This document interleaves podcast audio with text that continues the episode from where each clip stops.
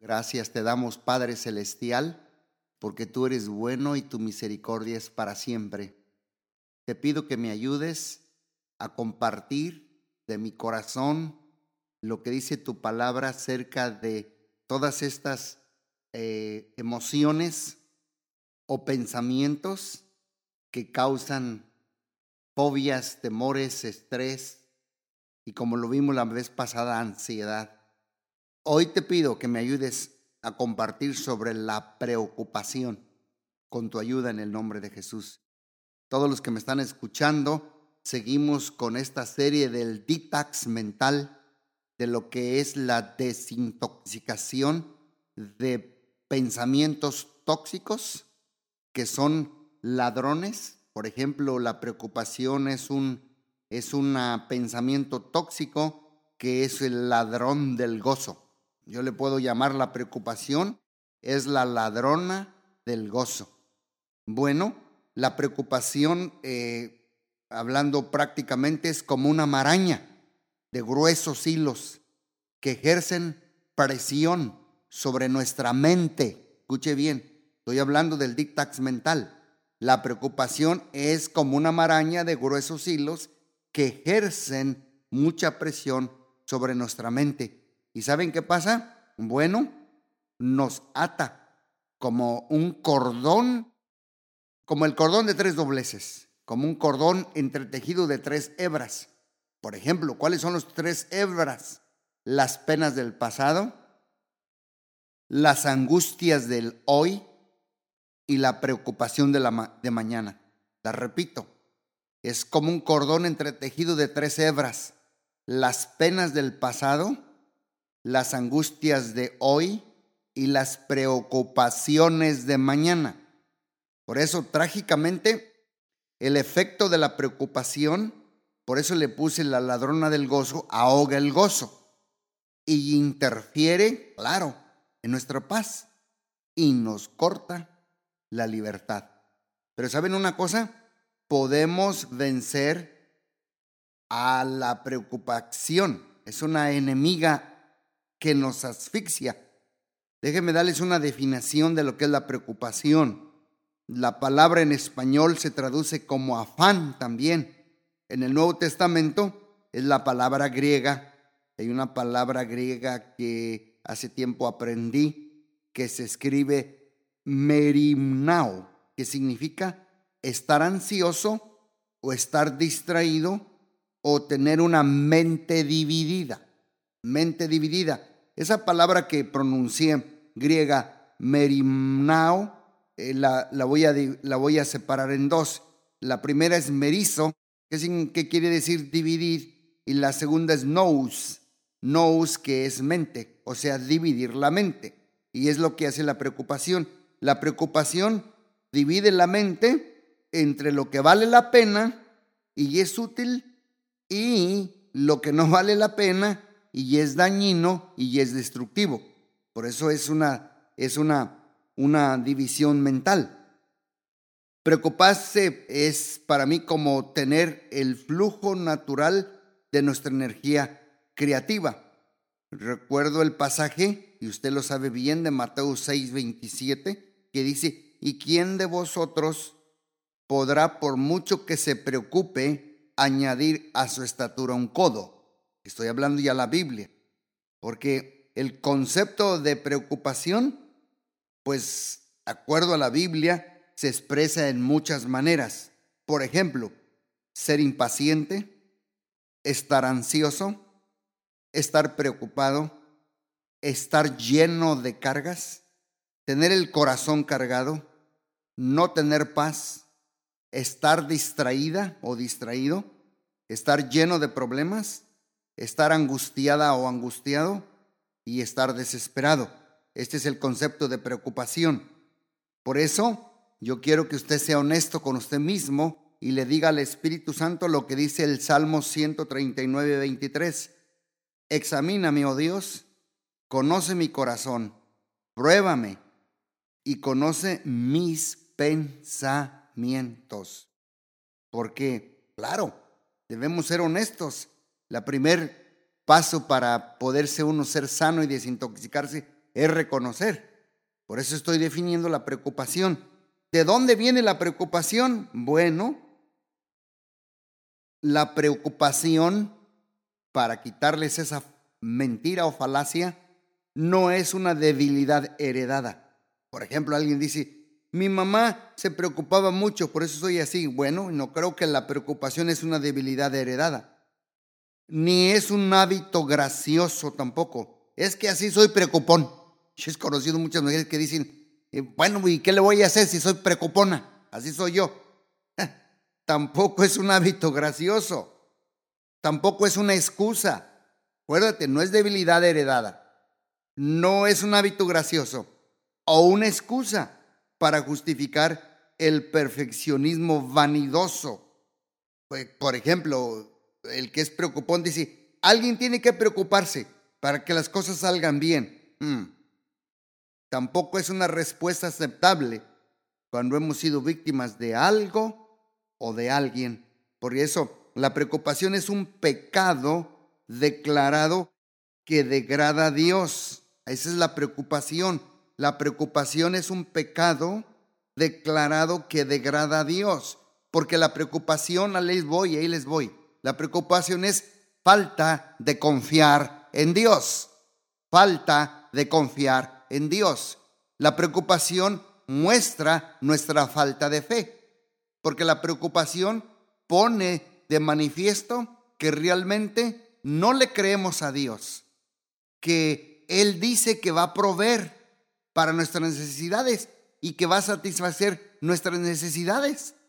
Usted, por ejemplo, está la Biblia. Hay que creer lo que Dios dice en su palabra. Por ejemplo, Isaías 58, 11 dice, Dios te pastoreará siempre, siempre. Y en las sequías saciará tu alma y dará vigor a tus huesos. Y serás como un huerto de riego y como manantial de aguas cuyas aguas nunca faltan. Fíjate bien, por eso preocupación es muestra, nos muestra que es falta de fe. Es una desobediencia abierta. La preocupación pone de manifiesto que nos estamos atribuyendo a nosotros la responsabilidad y la carga de buscar con preocupación excesiva aquello que Dios ya nos ha prometido darnos. Por ejemplo, estoy leyendo muchos pasajes que es biblioterapia para la preocupación. Recuerda Mateo 6, 25 al 31. Por tanto os digo, no se preocupen por vuestra vida, que habéis de comer, que habéis de beber, ni por vuestro cuerpo, que habéis de vestir. ¿No es la vida más que el alimento? ¿Y el cuerpo más que el vestido?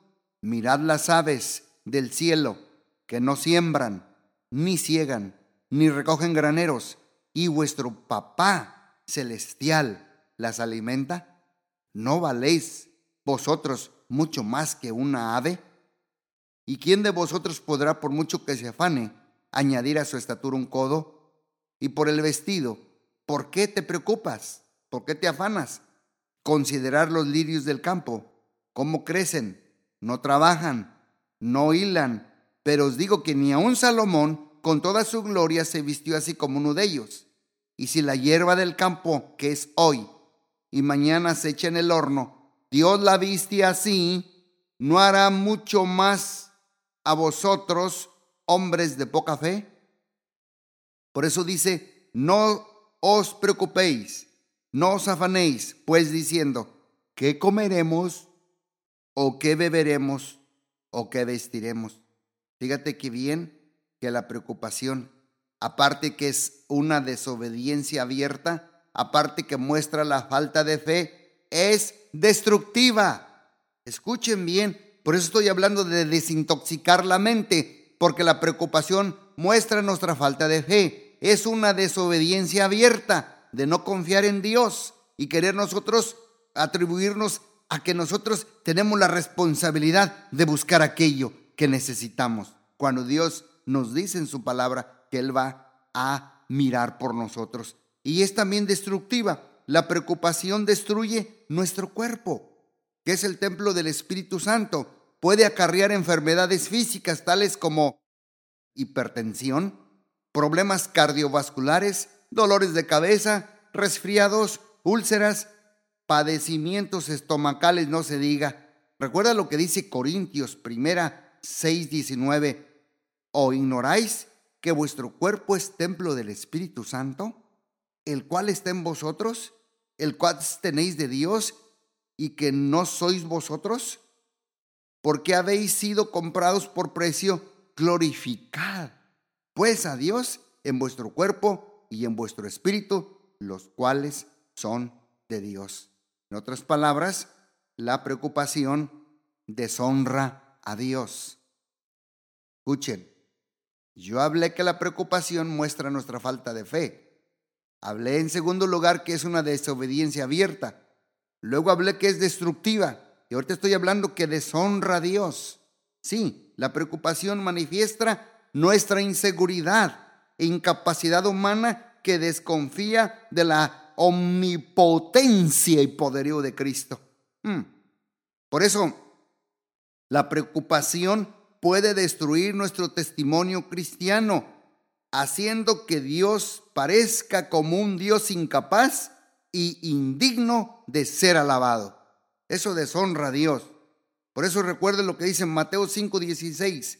Así alumbre vuestra luz delante de los hombres para que vean vuestras buenas obras y glorifiquen a vuestro Padre que está en los cielos cuando nosotros dependemos y confiamos en Dios y no deshonramos a Dios con el exceso de la preocupación. Mira otra cosa que la preocupación eh, hace. Te voy a hacer una pregunta. ¿En qué se enfoca la preocupación? Bueno, escuchen bien. Una de las características específicas de la preocupación es el enfoque negativo hacia el futuro enfocarse negativamente hacia el futuro. En eso se enfoca la preocupación. O sea que cuando nos preocupamos demasiado, desperdiciamos el tiempo especulando lo que puede o no llegar a suceder y encima de esto esperamos y tememos lo peor. ¿Cómo ve usted? Por ejemplo, ¿qué sucederá si pierdo mi trabajo? Ya soy demasiado, viejo para conseguir otro empleo. No podré pagar mis deudas sin este trabajo. A mi edad no sería justo perder mi empleo. ¿Qué pasará? ¿Qué pasará si no encuentro trabajo? Bueno, no os afanéis, pues diciendo qué comeremos o qué beberemos o qué vestiremos, Mateo 6:31, firma Dios. Ahora me está escuchando, estamos desintoxicando la mente, porque la preocupación es terrible. La otra cara de la moneda de la preocupación, ¿saben cuál es? Que existe una línea muy delgada entre la preocupación destructiva y la preocupación constructiva. Y si es posible que tratemos de defender nuestra tendencia a preocuparnos argumentando que es un comportamiento saludable, pero sin embargo, debemos ser honestos y analizarnos con mucho cuidado para conocer nuestro corazón y nuestras motivaciones. Por eso el salmista David en el Salmo 51.6 dice, he aquí, tú amas la verdad en lo íntimo, en lo íntimo, en el corazón y en lo secreto, me has hecho comprender sabiduría. Bueno, vamos, a, vamos aquí a dividir la preocupación destructiva y la preocupación constructiva. Bueno, preocupación destructiva, escuchen, te paraliza. Preocupación constructiva, te motiva. La preocupación destructiva disminuye la creatividad de tu vida. La constructiva aumentas la creatividad. La destructiva apagas la iniciativa. La constructiva promueve la iniciativa en tu vida. La preocupación destructiva produce impaciencia y ansiedad. La preocupación constructiva produce el análisis calmado de las cosas. La preocupación destructiva pretende controlar el futuro. La constructiva pretende mejorar, no controlar, mejorar el futuro. La preocupación destructiva teme lo peor. La preocupación constructiva espera lo mejor. La preocupación destructiva se muestra negativa con otros. La preocupación constructiva se muestra positiva hacia otros. Y la preocupación destructiva aleja la mente de lo importante. Pero la preocupación constructiva dirige la mente hacia lo importante. Espero y aclaro, y por eso es bueno que repases uno o dos veces estos, estos podcasts que estoy grabando, porque son de mucha bendición, y si los practicas, y si los, si los aplicas, y lo, lo mascas y lo tragas, seguro que te va a dar efecto. Por eso dice Colosenses 3.2, en quien están escondidos todos los tesoros de la sabiduría y del conocimiento en nuestro Señor Jesús. Ejemplo bíblico de la preocupación. ¿Usted recuerda a Marta y a María? Bueno, dice la Biblia que aconteció, yendo en el camino, entró a una aldea y una mujer llamada Marta la recibió en casa. Tenía una hermana que se llamaba María, la cual se sentaba a los pies de Jesús a oír la palabra. Pero Marta se preocupaba con muchos quehaceres y acercándose dijo, Señor, ¿no te da cuidado de mi hermana que me deje servir sola? Dile que me ayude. Jesús le responde, Marta, Marta, Marta, preocupada, afanada, turbada, estás con muchas cosas, pero solo una cosa es necesaria y María ha escogido la buena parte, la cual no le será quitada. Leí Lucas capítulo 10, 38 al 42. Este ejemplo bíblico de la preocupación, tanto María como Marta amaban a Jesús. Yo sí lo creo.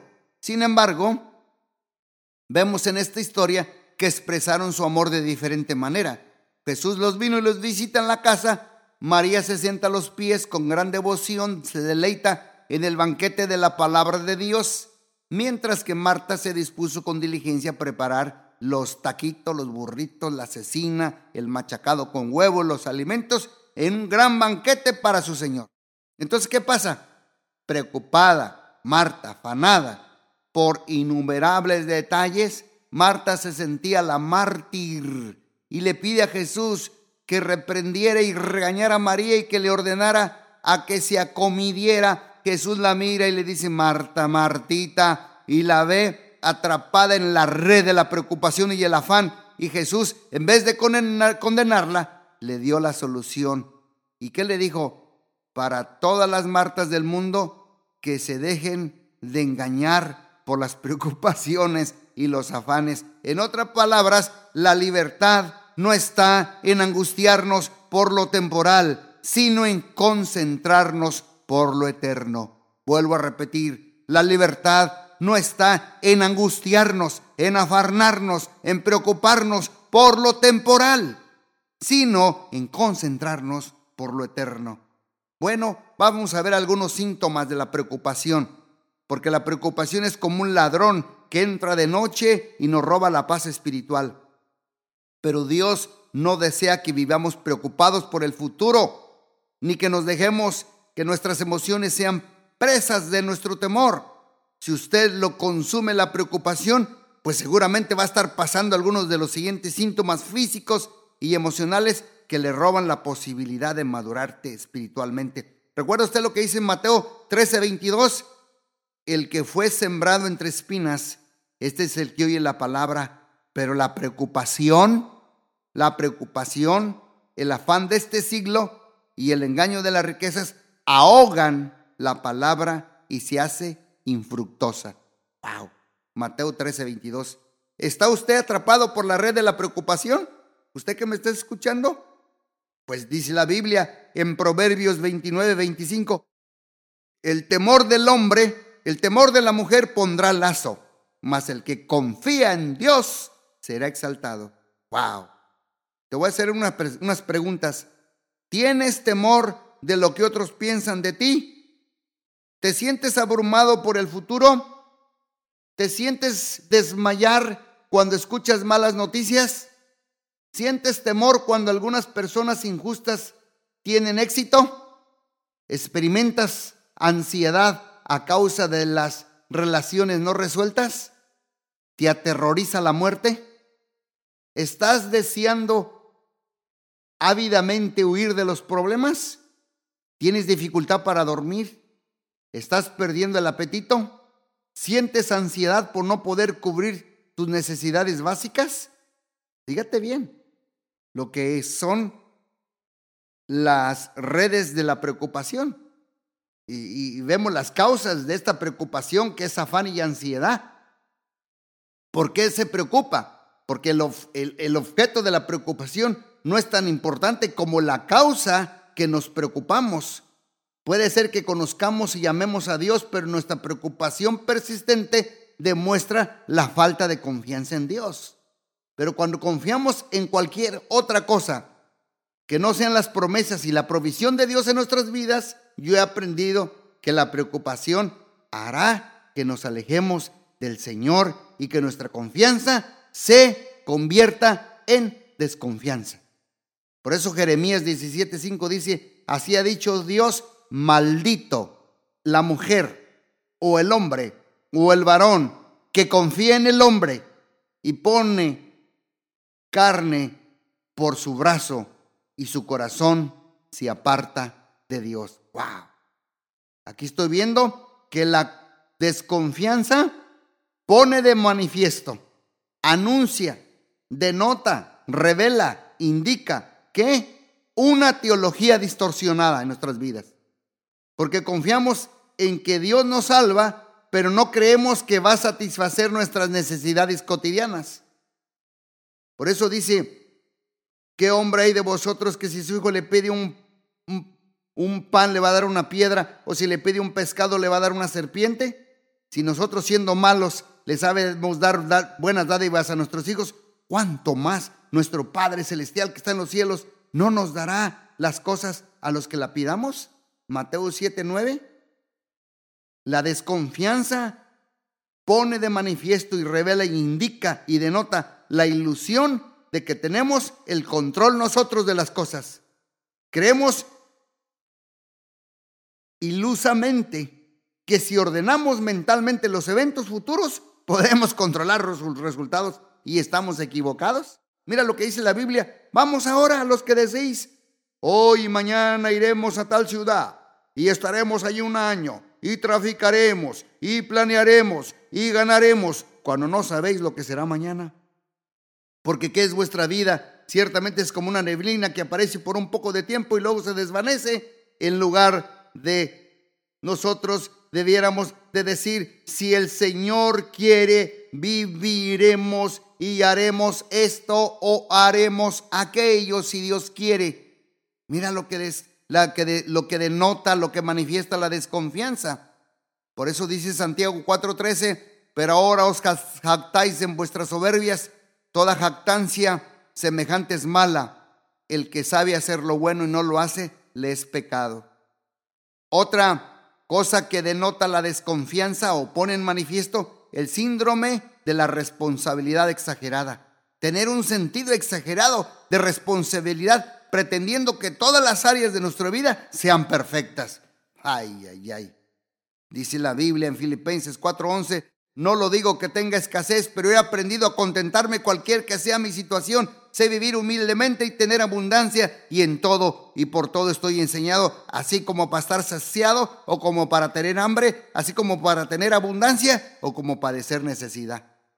La desconfianza también pone de manifiesto, indica, denota una falsa culpabilidad. En lugar de, resolver el pecado que hay en nuestra vida, permitimos que la culpa falsa se manifieste como preocupación en otras áreas. Por eso dice la Biblia, mientras cayese envejecieron mis huesos en mi gemir todo el día, porque de día y de noche se agravó sobre mí tu mano se volvió mi verdor en sequedades de verano. Mi pecado te declaré y te encubrí mi iniquidad. Dije, confesaré mis transgresiones a Jehová y tú perdonaste la maldad de mi pecado. La desconfianza también revela y pone de manifiesto emociones descontroladas. Dejamos que el temor nos controle por completo cuando enfrentamos dificultades. Pero mira lo que dice el Salmo 34.4. Busqué a Dios y Él me oyó y me libró de todas mis preocupaciones. También la desconfianza denota y pone en manifiesto que necesitamos aprobación. Sentimos la imperiosa necesidad de ser aprobados por otros. Pero ¿qué dice la Biblia en Gálatas 1.10? ¿Busco el favor de los hombres o el favor de Dios? ¿O trato de agradar a los hombres? Pues si todavía agradar a los hombres, no sería sierva, siervo de Dios. Mira, la desconfianza también pone de manifiesto que el hambre espiritual. ¿Por qué? Porque tratamos de vivir del alimento espiritual del pasado pero en, el presente nos debilitamos por la falta de intimidad espiritual fresca, aceite fresco, intimidad fresca con Dios al día. Por eso dice el Salmo 34.8, gustad y ved que es bueno Dios, dichoso el hombre o la mujer que confía en él. Teman a Dios, vosotros sus santos, pues nada falta a los que le temen. Los leoncillos necesitan y tienen hambre, pero los que buscan a Dios nunca tendrán falta de ningún bien. Ya vamos a terminar. Y también la desconfianza manifiesta, anuncia, indica, denota y revela que tenemos una imagen personal distorsionada. Nos falta el valor que Dios nos da, lo que nos causa un sentimiento de impotencia para resolver problemas. Por eso dice el Salmo 34, 18, cercano está Dios a los quebrantados de corazón y salva a los contrictos de espíritu. Entonces, la raíz del problema. ¿Cuál es, pastor? Bueno, sin pensar en las consecuencias, Pedro literalmente nos da un paso de fe. Salió de la barca y comenzó a dar grandes pasos sobre el agua, pero ¿qué pasó? En cuanto quitó su vista de Cristo y la puso en la fragilidad propia, la maravillosa caminata de Pedro se convirtió en una experiencia traumática. Pedro, ¿qué pasó? Perdió su fe en Dios, en Jesús. Y en sus palabras de la misma manera, también nosotros cuando perdemos la fe en Dios y su palabra, caemos en la trampa y nos ahogamos en el mar de la preocupación. Que Dios nos ayude. Y la creencia falsa, ¿cuál es? Creo que Dios me cuida, pero no creo que se preocupe de los detalles cotidianos de mi vida. No puedo evitar preocuparme. Hmm. Te invito a que tengas una creencia correcta, la cual es, Dios ha prometido proveer todas mis necesidades a través de Jesucristo. No tengo que preocuparme de cómo Él, Él cumplirá esa promesa. Yo confío que Jesús lo hará. Y puedo decir lo que dice Filipenses 4:19, mi Dios pues suplirá todo lo que me falta conforme a sus riquezas en gloria en Cristo Jesús. Padre, te doy gracias por esta desintoxicación mental de la, de la preocupación que hoy aprendimos. Te doy gracias porque tu palabra es una terapia cognitiva del pensamiento, de la verdad de la palabra de Dios. Tu palabra dice que cuando conocemos la verdad, la verdad nos hace libre de, y nos desintoxica y nos limpia la mente de todos esta maraña de temores, fobias, estrés, ansiedad y como hoy vimos la preocupación. Gracias te damos porque aprendimos, Señor, el principio que Dios suple todo lo que nos falta conforme a sus riquezas en gloria en Cristo Jesús. Y te pedimos perdón por tener una responsabilidad exagerada, por una falsa culpabilidad, por las emociones descontroladas, porque necesitamos aprobación del hombre, por el hambre espiritual, Señor, que la hemos dejado de tener. Te pedimos perdón, Señor, y también por la imagen personal distorsionada nos falta el valor que tú solamente nos puedes dar. Lava nuestra mente, desintoxícala con tu palabra y ya nos libres de esta preocupación. Te lo pedimos en el nombre poderoso de Jesús. Amén, amén y amén. Que Dios les bendiga muy ricamente. Apliquen estas verdades, metan en lo profundo de su alma, su psiqui, sus emociones, sus sentimientos y su espíritu. Y van a ver que la paz de Dios, que sobrepasa todo entendimiento, guardará vuestros corazones y vuestras mentes en Cristo Jesús. Dios les bendiga y hasta la próxima. Seguimos para pasos para encontrar la solución. Hasta luego.